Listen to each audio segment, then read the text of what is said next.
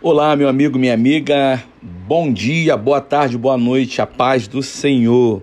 Esse é o nosso primeiro podcast da série Reflexões. Eu queria refletir com você hoje no livro de 2 Samuel, capítulo 6, a partir do verso 7. A Bíblia diz que estava acontecendo um culto em ações de graça pelo resgate da arca do Senhor.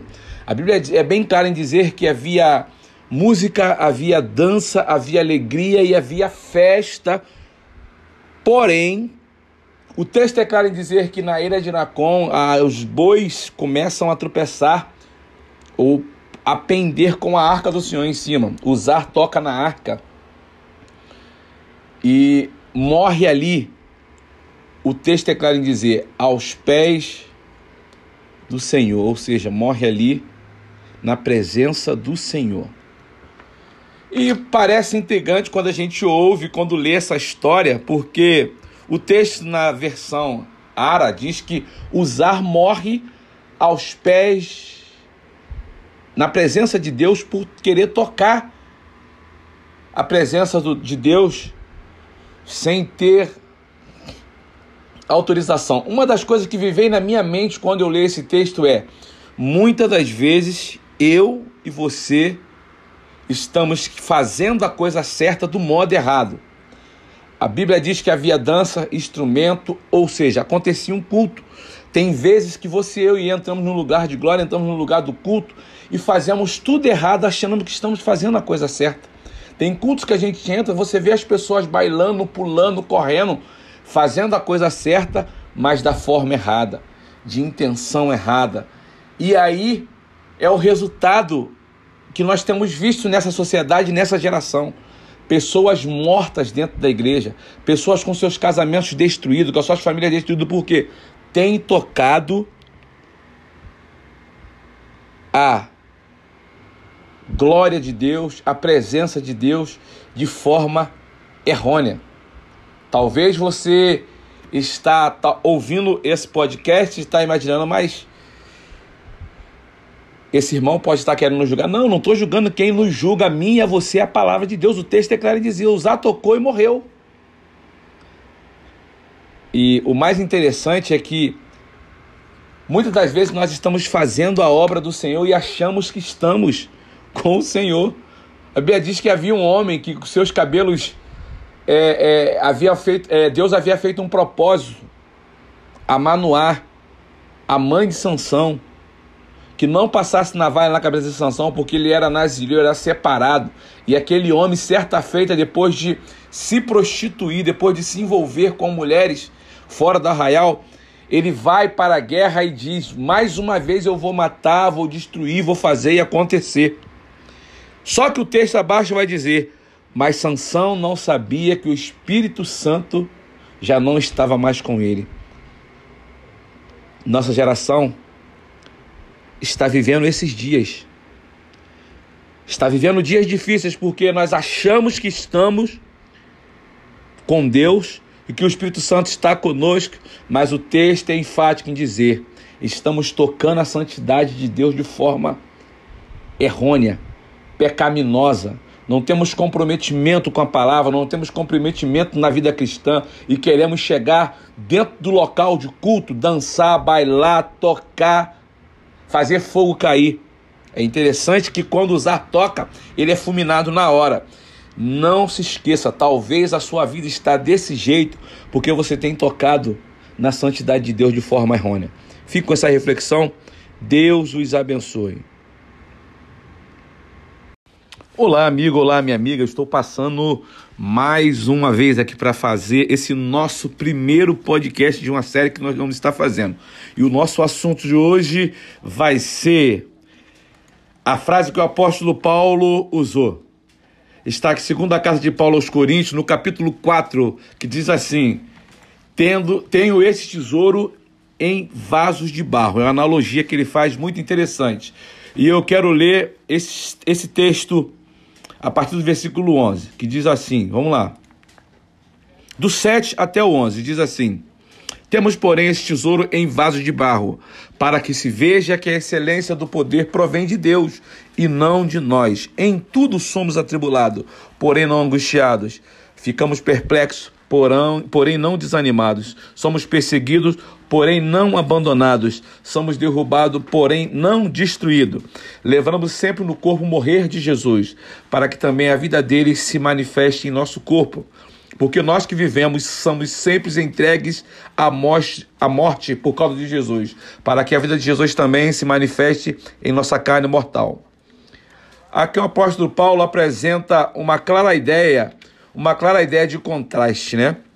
O contraste pode ser visto não naquela ideia de tesouro do outro, vaso de um lado, mas ele fala de uma excelência, de um poder não sendo nosso, mas sendo de Deus. Portanto, a ideia é destacar aquilo que Deus faz a ideia é destacar aquilo que Deus tem a despeito das nossas limitações, a despeito das nossas falhas, das nossas fraquezas. O apóstolo Paulo também fala a respeito de carregar no corpo o morrer de Jesus, a fim de poder experimentarmos a vida de Jesus. E aqui novamente nós temos um contraste, apóstolo Paulo fazendo outro contraste aqui. Portanto, a ideia é falar que Deus tem algo excelente, excelente e extraordinário que pode ser manifesto em minha vida, na tua vida, a despeito das nossas limitações. É muito importante que a gente consiga entender isso. O apóstolo Paulo, um gigante na fé, um dos maiores é, vultos do Novo Testamento, ele começa a fazer declarações de tribulações que ele enfrentava no, e passava. Por isso, essa ideia de um tesouro em vasos de barro não fala apenas das imperfeições que carregamos, mas também das nossas limitações. A ideia, essa ideia pode ser aplicada tanto a imperfeições, Deus usa a gente mesmo sendo imperfeitos, mas também precisa ser entendido no contexto de limitações. Esses limites não são apenas as fraquezas, os erros, mas a nossa incapacidade natural de fazer bem a própria obra de Deus, que exige de nós recursos sobrenaturais, como, uns, como unção do Espírito Santo, manifestação da graça de Deus. Vamos falar um pouco, primeiro, a respeito dessa ideia que Deus quer deixar claro, para que a excelência do poder seja de Deus e não nossa. Em 1 Coríntios, no capítulo 1, a partir do verso 26, o apóstolo Paulo diz assim: Irmão, considere a vocação de vocês. Não foram chamados muitos sábios, segundo a carne, nem muitos poderosos, nem muitos de nobre nascimento. Pelo contrário, Deus escolheu as coisas loucas desse mundo para envergonhar os sábios. Escolheu as coisas fracas desse mundo para envergonhar as fortes. E Deus escolheu as coisas humildes e as desprezadas no mundo, aquelas que não são, para reduzir a nada as que são a fim de que ninguém se glorie na presença de Deus. Então, Paulo está dizendo o quê? Deus preferiu, Deus optou, Deus escolheu as coisas que não são, justamente para confundir as coisas que são. Porque no final de contas, no fim do dia, Deus não quer ninguém batendo no peito e se gloriando de coisa alguma. O apóstolo Paulo diz em 1 Coríntios capítulo 1, no verso 31, para que, como está escrito, aquele que se glorie, aquele que se glorie, se glorie no Senhor. Aqui ele está citando provavelmente Jeremias capítulo 9, verso 24. No final das contas, eu e você não temos nada em nos gloriar em nós mesmos a não ser na graça de Deus.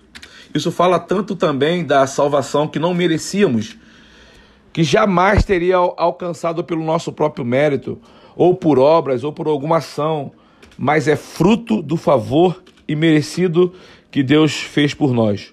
Como também fala a respeito de como Deus, de forma graciosa, faz um bom depósito, um depósito divino, celestial, dentro de nós. O tesouro é o depósito dele. O vaso de barro reflete essa nossa limitação, essa nossa pequenez, isso vai além da questão da salvação imerecida. Isso fala também da forma como Deus usa a dente limitada, a gente imperfeita como eu e você. A palavra de Deus diz que Elias era homem semelhante a nós, A tradução ou a paráfrase, a paráfrase de J.P. Phillips diz que ele era tão humano quanto nós.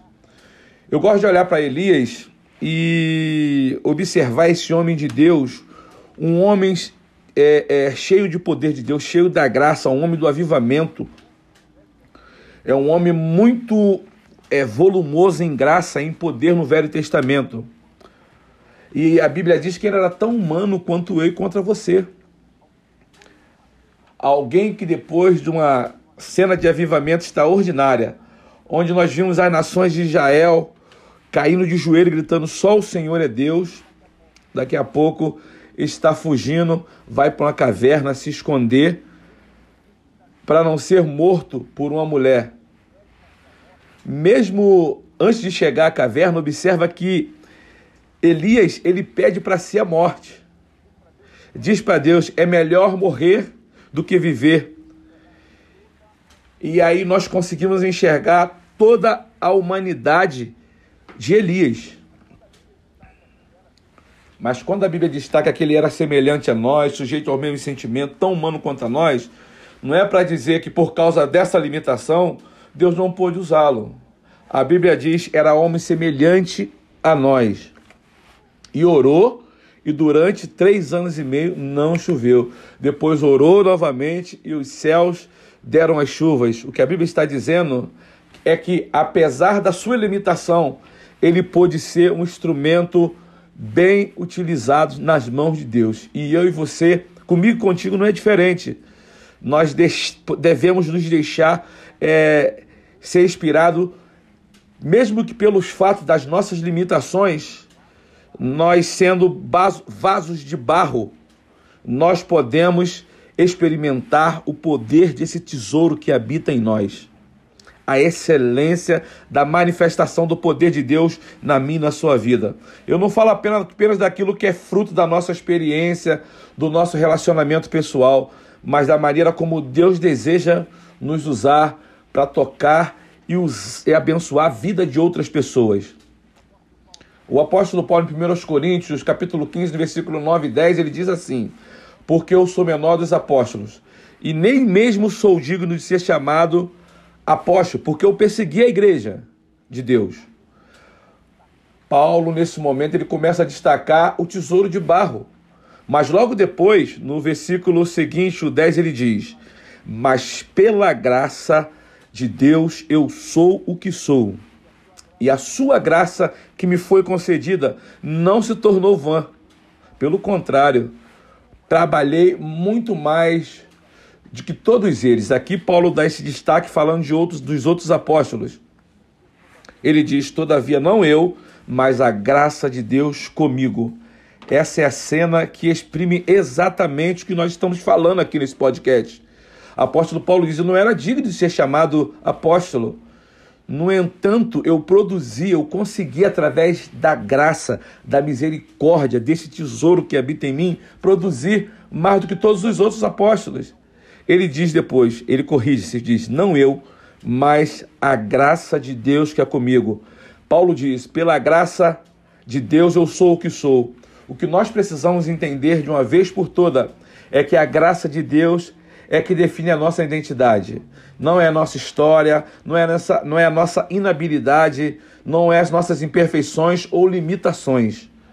Aliás, o conceito de graça na, na Bíblia, ele é muito forte com a ideia de capacitação. Seja capacitar para salvação, o homem que jamais, em momento algum, poderia se salvar. Ou seja, capacitar-nos para vencer o pecado do qual aquele nós fomos resgatados, como também para todo tipo de trabalho, os dons ministeriais. A Bíblia diz, a Bíblia diz em Efésios 4 que a Bíblia que os dons são chamados de dons da graça. Nós percebemos que Paulo menciona que as suas realizações estão diretamente ligadas com a graça de Deus. A graça é uma força capacitadora que nos impulsiona, mesmo sem sermos merecedores. Seja para encontrarmos a Deus, vivemos intensamente o Evangelho, é, nos libertarmos do velho homem, da velha natureza. e termos uma vida de santidade, ou para realizar a própria obra de Deus.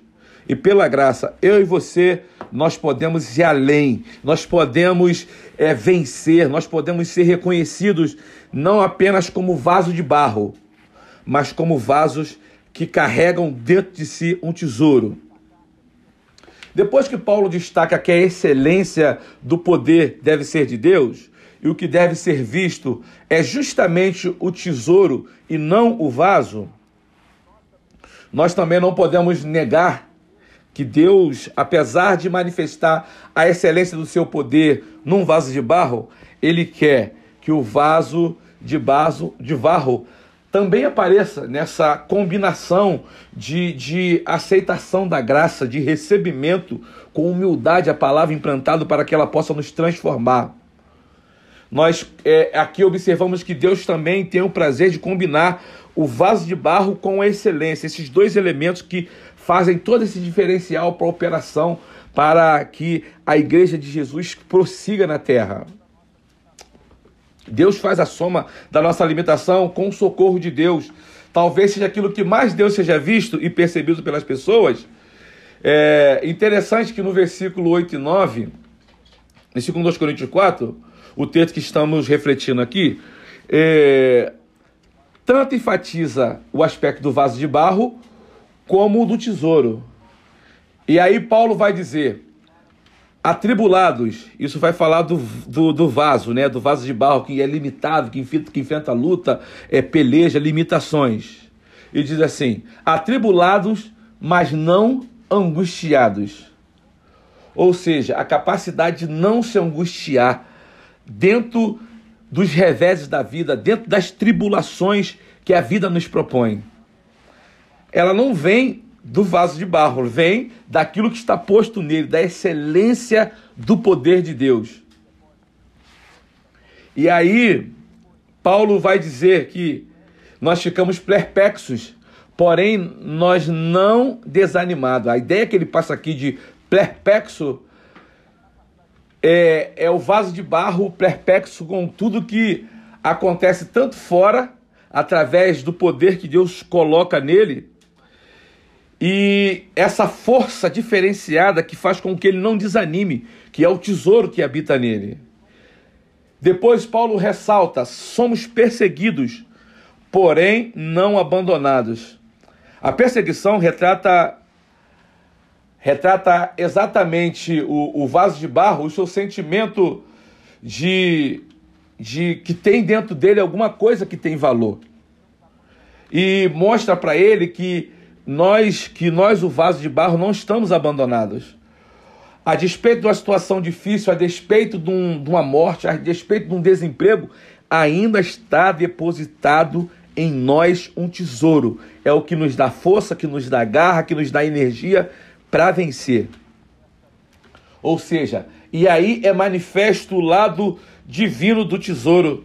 E por fim, apóstolo Paulo diz: derrubados porém nunca destruídos ou não destruídos. Isso significa que no meio do caminho vão aparecer dificuldades. Pode vir alguns tombos, mas isso não é o fim da linha. Quando nós entendemos essas verdades bíblicas, nós chegamos a uma única conclusão. Nós precisamos chegar a essa conclusão e aqui eu termino já. O apóstolo Paulo diz que nós carregamos no corpo morrer de Jesus, para que a sua vida se manifeste. O que Deus quer é que eu e você sejamos conscientes do vaso de barro. Porque se nós fizermos alguma coisa grandiosa e nos acharmos grande, forte, poderoso, ao invés de reconhecer que somos de barro e que o que opera em nós é que nos faz ser forte, poderosos, vencedores, nós jamais trila, trila, é, conseguiremos trilhar o caminho do quebrantamento, o caminho da morte para si mesmo, o caminho da renúncia, o caminho da humildade. Apenas morrendo para nós mesmos é que a vida do Senhor vai se manifestar em nós. Há um princípio bíblico, há um princípio bíblico da vida que nasce da morte, né? Jesus Cristo diz: o grão de trigo caindo na terra e não morrer, João 12, 24, ele fica só. Mas se ele morrer, ele dá fruto. É quando a semente morre que o potencial de vida aqui dela eclode e vem à tona. E quando a gente fala sobre morrer para manifestar aquilo que Deus tem, e sobre esses vasos, eu me recordo de um exemplo bíblico quando Gideão leva aqueles 300 valentes, manda que ele coloquem tochas dentro dos cântaros. E, e ali ele mostra que ele está escondendo aquelas tochas para que elas sejam é, sacadas dali no momento certo, ao meu comando, todo mundo vai quebrar o canto, porque tinha que quebrar o vaso de barro. Seria a única forma de manifestar aquela tocha que estava escondida ali. De forma semelhante, quando eu e você nós nos quebrantamos, reconhecendo a nossa pequenez, limitação e que precisamos de Deus, e vamos aos pés do Senhor diariamente, nos prostramos, nós conseguimos, ao quebrar esse vaso, é, nós conseguimos, ao quebrar esse vaso, manifestar e revelar o tesouro que está dentro de nós. Viva em função não ao vaso de barro, mas do tesouro que Deus colocou dentro de você. Que o Senhor te abençoe, te fortaleça e faça resplandecer sobre ti o seu rosto e te dê a paz.